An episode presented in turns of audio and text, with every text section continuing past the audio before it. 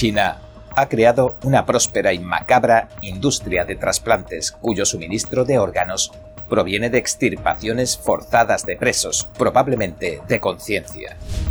El 45 presidente de los Estados Unidos, Donald J. Trump, respondió a las palabras que lanzó el presidente Joe Biden contra los republicanos del movimiento MAGA a los que tildó de extremistas. A los republicanos les entusiasma la idea de controlar la Cámara de Representantes después de las elecciones de noviembre. Algunos congresistas señalan una prioridad, impugnar al presidente Joe Biden. El director de la fundación de la red global Black Lives Matter ha sido acusado de robar más de 10 millones de dólares de las donaciones del movimiento, según documentos judiciales y Estados Unidos emitió una advertencia a los inmigrantes ilegales que intentan ingresar al país debido a las duras condiciones climáticas. Bienvenidos a En Primera Plana, soy David Rojas. Recuerda que estamos en Telegram, que nos puedes ver en Epoch TV de Epoch Times en español y que si no tienes tiempo mientras cocinas, conduces o haces la compra, puedes escuchar nuestros audios en varias plataformas de podcast. Y ahora, entremos en materia.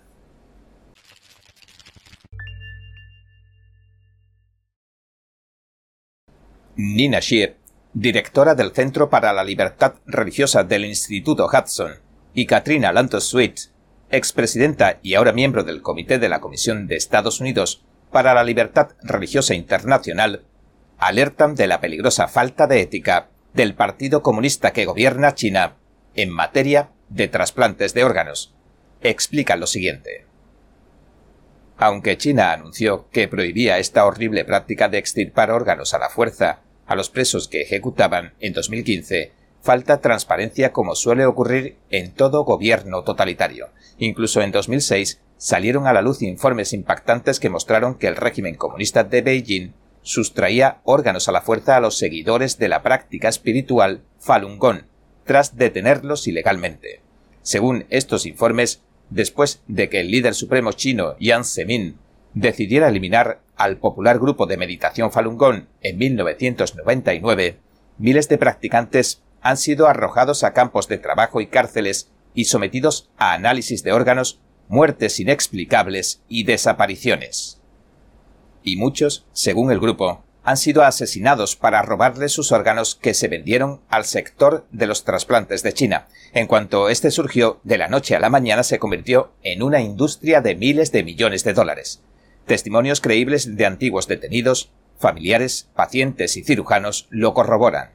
Durante todo este periodo, decenas de cirujanos chinos de trasplantes han publicado artículos describiendo abiertamente los procedimientos afirmaban que se trataba de prisioneros que estaban vivos y respirando mientras los cirujanos les sacaban el corazón, como se documenta en un artículo de 2022 en el respetado American Journal of Transplantation, escrito por Matthew Robertson de la Fundación Víctimas del Comunismo y el doctor israelí Jacob Lavie.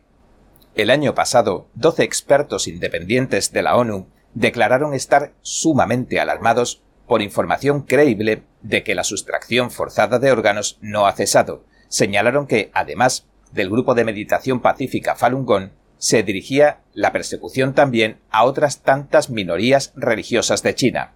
Varias fuentes informan de pruebas de que la atrocidad se ha extendido a la enorme red de campos de detención cerrados de Xinjiang, al noroeste de China, que, significativamente, se construyeron después de 2015. Al menos, tanto las administraciones republicanas como las demócratas han reconocido que se está llevando a cabo un genocidio contra los musulmanes uigures de China, pero quizás no sea suficiente.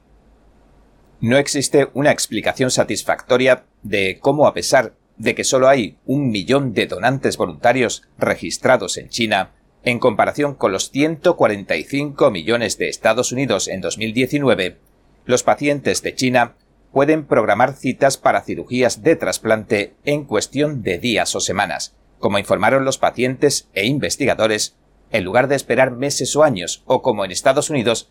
Además, Robertson, Lavie y el estadístico australiano Raymond Heinde han determinado que las curvas de crecimiento de las listas de donaciones voluntarias de China para tres tipos de órganos formaban ecuaciones cuadráticas inverosímiles y casi perfectas. En un artículo de una revista de ética médica revisada por pares en 2019, concluyen que la base de datos de donantes de China fue falsificada como resultado de ser fabricada, cito, y manipulada desde los niveles centrales de la burocracia médica china. El investigador y escritor Ethan Gatman y los expertos canadienses en derechos humanos David Meitas y David Kilgour calcularon que en China se realizan entre 60.000 y 100.000 trasplantes de órganos al año, 8.000 de ellos en un solo hospital.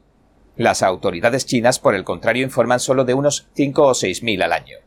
Aunque chocante, la falta de ética médica de China no es del todo sorprendente si se tiene en cuenta que perpetra un genocidio étnico-religioso, pero lo que resulta inconcebible es que las principales universidades y hospitales estadounidenses apoyen al sector de los trasplantes de China. Tal y como se indica en sus páginas web, Harvard, Stanford, la Universidad de Pittsburgh y muchas otras proporcionan a China becas, intercambios académicos, conferencias y proyectos de investigación conjuntos. Está documentado que las instituciones estadounidenses han formado a 344 de los médicos de trasplantes de China. Hasta la fecha, ninguna administración estadounidense se ha tomado en serio las acusaciones sobre la multimillonaria industria de extirpaciones de órganos de la China comunista. Estados Unidos debería reexaminar todas las pruebas de extracción forzada de órganos y tomar su propia decisión. El Congreso debería aprobar la ley para detener la sustracción forzada de órganos. Al menos hasta que no se verifique que China está cumpliendo las normas éticas internacionales, el sector estadounidense de los trasplantes debería interrumpir toda colaboración con el de China. El 45 presidente de los Estados Unidos, Donald J. Trump, respondió a las palabras que lanzó el presidente Joe Biden contra los republicanos del movimiento MAGA, a los que tildó de extremistas. Trump lidera el movimiento MAGA, que componen las siglas en inglés del lema patriótico Hagamos a Estados Unidos grande otra vez. En su primer mitin después de la redada del FBI en su casa de Mar-a-Lago, Florida, apuntó al discurso de Biden, que muchos han calificado como divisivo y dirigido a enardecer a las masas y predisponerlas para el enfrentamiento. El expresidente calificó el discurso de Biden de la siguiente manera. Dijo esto. Es el discurso más ruin, odioso y divisivo jamás pronunciado por un presidente de Estados Unidos aseguró que el presidente Biden había despreciado y repudiado a una buena parte de los estadounidenses, y añadió, Está difamando a 75 millones de ciudadanos, además de otros probablemente 75 a 150 millones, si queremos ser precisos al respecto, calificándolos como amenazas a la democracia y como enemigos del Estado. Todos ustedes son enemigos del Estado, pero es él un enemigo del Estado, si quieren saber la verdad. El enemigo del Estado es él, y el grupo que lo controla que le hace dar vueltas a su alrededor. Haz esto, Joe. Haz aquello, Joe. Afirmó que el discurso del presidente Biden no era otra cosa que odio y rabia. Después describió el críptico fondo rojo que ha sido tan criticado en Internet y preguntó ¿Qué te parece la iluminación roja que tenía detrás? ¿No parecía el diablo? En las redes sociales, el expresidente Trump también añadió esto. Si miras las palabras y el significado del torpe y enojado discurso de Biden esta noche, amenazó a Estados Unidos incluso con el posible uso de la fuerza militar. Debe estar loco o sufrir de demencia en fase terminal. Y esta no fue la única respuesta furiosa que recibió el presidente Biden por su discurso. Incluso la presentadora de CNN, Brianna Keilar, que está casada con el teniente coronel del ejército de Estados Unidos, Fernando Luján, oficial de las Fuerzas Especiales, cargó contra Biden. Tuiteó lo siguiente. Independientemente de lo que se piense de este discurso, se supone que los militares son apolíticos. Colocar a los marines en uniforme detrás del presidente Biden para un discurso político va en contra de eso. Está mal cuando lo hacen los demócratas, está mal cuando lo hacen los republicanos.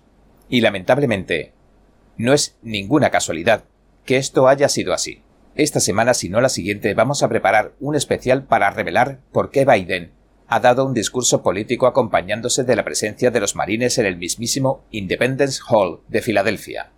James Madison, uno de los padres fundadores de los Estados Unidos, que ayudó a redactar la Constitución de los Estados Unidos y la Carta de Derechos de los Estados Unidos, advirtió hace siglos sobre la amenaza que se yergue actualmente en todo el país, el Ejército Permanente de Estados Unidos.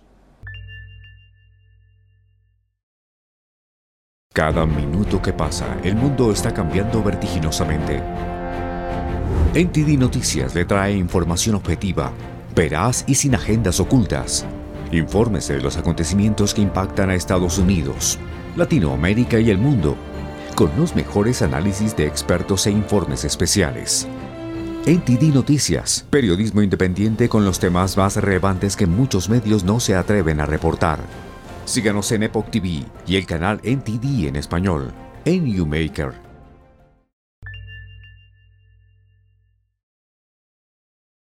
A los republicanos les entusiasma la idea de controlar la Cámara de Representantes después de las elecciones de mitad de mandato de noviembre.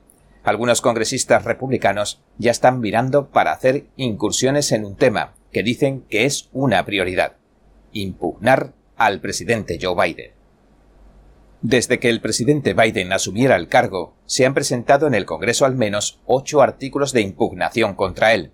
Se le acusa de altos delitos y faltas, por lo que los congresistas describen como la desastrosa retirada de Afganistán, la crisis de la frontera sur, la moratoria que prohíbe el desalojo de inquilinos con problemas de pago por razones de pandemia, y los negocios en el extranjero del hijo del presidente, Hunter Biden. Estas resoluciones son en gran parte simbólicas porque no tienen prácticamente ninguna posibilidad de que la Cámara, de mayoría demócrata, las apruebe. Pero las expectativas de que el Partido Republicano dé la vuelta a la Cámara en noviembre han llevado a algunos congresistas a ver una oportunidad para avanzar en este asunto. El representante Bob Good, un republicano de Virginia, que ha apoyado tres de las resoluciones de juicio político dirigidas a Biden, le dijo al Epoch Times lo siguiente. He dicho rotundamente que el presidente Biden debería ser sometido a un juicio político por abrir intencionadamente nuestra frontera y hacer que los estadounidenses estén menos seguros. El Congreso tiene el deber de hacer que el presidente rinda cuentas, tanto por este como por cualquier otro incumplimiento de sus responsabilidades constitucionales, por lo que la nueva mayoría republicana debe estar preparada para llevar a cabo una supervisión agresiva desde el primer día. Varios congresistas han compartido recientemente ideas similares.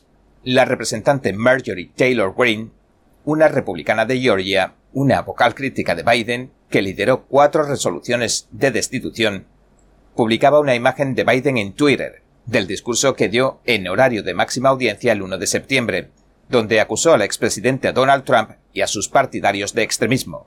Green escribió lo siguiente.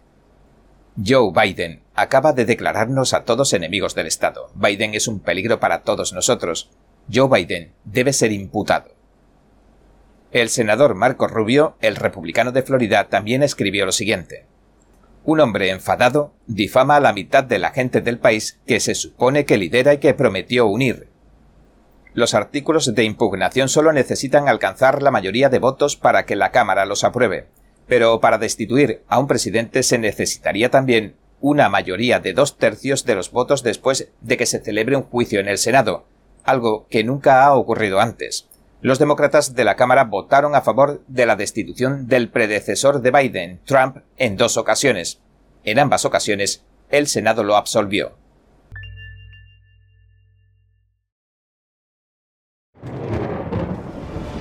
Los expertos dicen que lo que pasa en China termina pasando en el resto del mundo.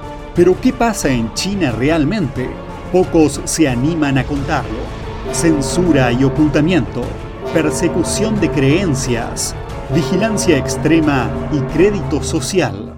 Mírelo antes en China en Foco y entérese de primera mano de noticias que le gustaría saber antes que nadie. Mírenos en YouTube y en Epoch TV del Epoch Times en español, de lunes a viernes a las 7 de la tarde, hora del este.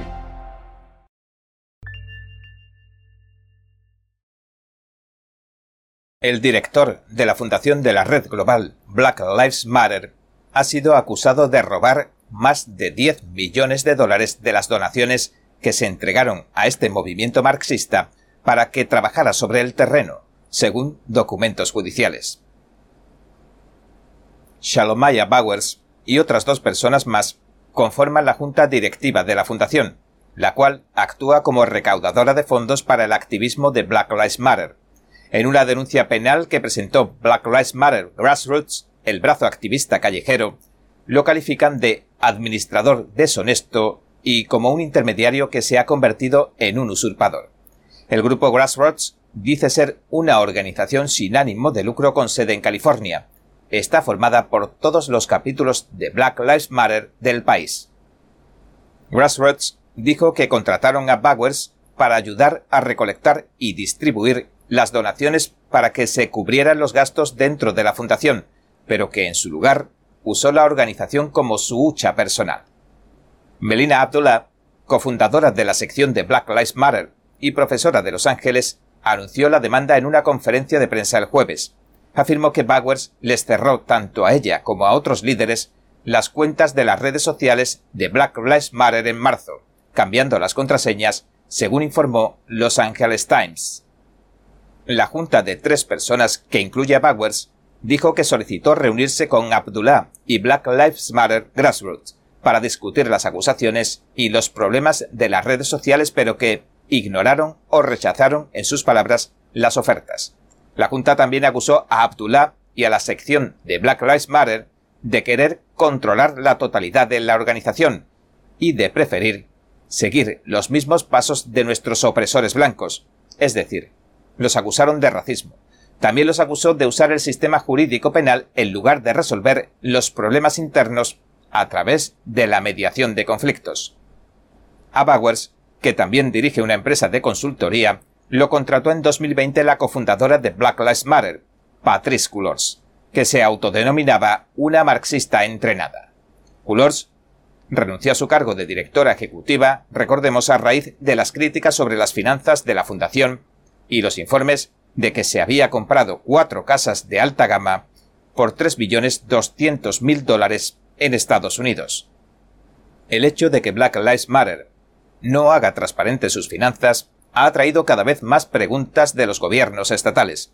California y Washington han prohibido a Black Lives Matter recolectar donaciones debido a su falta de transparencia financiera. Esta preocupación también provocó que Amazon retirara a Black Lives Matter de su plataforma benéfica Amazon Smile, y el fiscal general de Indiana, Todd Rockita, presentó en abril una demanda contra la red en el marco de su investigación sobre cómo el grupo emplea sus donaciones. La patrulla fronteriza de Estados Unidos emitió una advertencia a los inmigrantes ilegales que intentan ingresar al país debido a las severas condiciones climáticas. Debido al aumento de las lluvias, partes del Río Grande se han vuelto cada vez más peligrosas y han provocado varias muertes en la última semana, según dijo el jefe de la patrulla Jason D. Owens en un comunicado a los medios, Owens escribió lo siguiente. Esta es una advertencia de extrema importancia. Las corrientes del Río Grande se han vuelto más peligrosas debido a las recientes y continuas lluvias, y se pronostican más lluvias para la próxima semana. A pesar de estas condiciones adversas, la patrulla fronteriza de los Estados Unidos del sector de Del Río continúa encontrando grandes grupos de más de 100 o 200 que intentan cruzar el Río Grande diariamente y hasta ahora al menos nueve personas han muerto en los últimos días al intentar cruzar el Río Grande cerca de Eagle Pass. Eso dijo el jefe y añadió lo siguiente. En un intento por evitar más pérdidas de vidas, estamos pidiéndoles a todos que por favor no crucen ilegalmente. El sitio web de vigilancia hidrológica del Servicio Meteorológico Nacional muestra que varios medidores a lo largo del Río Grande sugieren que el río está cerca de la etapa de inundación o en etapa de inundación menor en la mañana del domingo. Las autoridades mexicanas y la patrulla fronteriza le dijeron a Associated Press el sábado que nueve inmigrantes ilegales se han ahogado en el Río Grande debido a las crecidas. La advertencia se produce cuando los agentes de la Oficina de Aduanas y Protección de Fronteras de Estados Unidos están a punto de rebasar la cifra de dos millones de extranjeros ilegales detenidos durante el año fiscal que termina el 30 de septiembre. Los agentes de la patrulla fronteriza han detenido a 66 extranjeros ilegales a lo largo de la frontera sur que están en la lista de vigilancia terrorista del gobierno de Estados Unidos y a 9.381 extranjeros con sentencias criminales. Una profesora de Kansas ha cerrado un acuerdo de 95.000 dólares después de que su antiguo jefe la suspendiera por negarse a usar el nombre y el pronombre que un alumno prefería. Pamela Ricard enseñaba matemáticas en la escuela media de Fort Riley hasta que se jubiló en mayo. Previamente la escuela la suspendió durante tres días en abril de 2021. La amonestaron oficialmente por escrito ese mismo mes por, cito, dirigirse a una estudiante biológicamente femenina por el apellido legal y registrado de la estudiante, según la demanda que la propia Ricard presentó en marzo contra los funcionarios de la escuela. En un comunicado del 31 de agosto, la Alianza para la Defensa de la Libertad anunció que los funcionarios de la escuela media de Fort Riley, cito, han acordado pagar 95.000 dólares en concepto de daños y perjuicios y honorarios de abogados por violar los derechos de la primera enmienda de una profesora de matemáticas, cuando la reprendieron y suspendieron por dirigirse a un estudiante por su apellido legal y matriculado, y la obligaron a ocultar la transición social del estudiante a sus padres. El presidente Biden pronunció un discurso en un momento en el que el país está más dividido que nunca. Para evaluar el discurso, nuestro compañero Steve Lance entrevistó al congresista de Texas, Louis Gomert. Le indicamos que a la portavoz de la Casa Blanca, Corinne Jean-Pierre, le preguntaron por la presencia de los militares detrás del presidente con ese fondo de escenario bastante siniestro, y le pedimos su opinión. Bueno, era un telón de fondo del que cualquier líder estaría orgulloso si ese líder fuera de la antigua Unión Soviética. Tenías el telón de fondo rojo, se veía maravilloso, como las estrellas del Kremlin, estrellas rojas. Y sí, parecía algo que cualquier líder soviético habría estado orgulloso de mostrar y tener como parte de su historia. Pero como historiador y como alguien que nunca ha dejado de estudiar historia desde que me especialicé en la universidad, para mí es aterrador por lo que presagia. Es algo que es el tipo de cosa, y sé que odiamos las comparaciones inapropiadas con Hitler, pero para los que conocen la historia, saben que él hacía demagogia contra sus oponentes, les tendía una trampa para que quedaran criticados. Y entonces, como pasó históricamente, la gente le atribuyó al propio Hitler el incendio del edificio del Reichstag. Como había estado desacreditando a sus oponentes, le resultó fácil culparlos de haber provocado ese incendio, el cual le permitió acumular poder para perseguir a sus enemigos y derribarlos.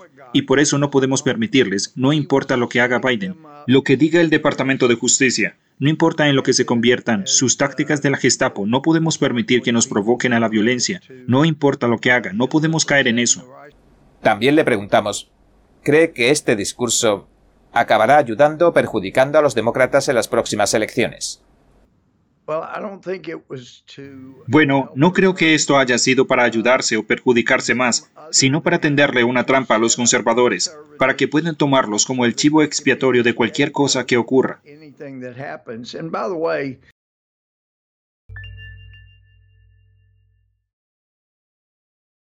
Bien, este ha sido nuestro episodio de hoy. Gracias por sintonizarnos. Si te gusta nuestro programa, por favor, no olvides darle a me gusta, suscribirte y compartir este vídeo con tus amigos y tu familia, porque todo el mundo merece conocer los hechos. Una vez más, gracias por ver en primera plana. Nos vemos mañana.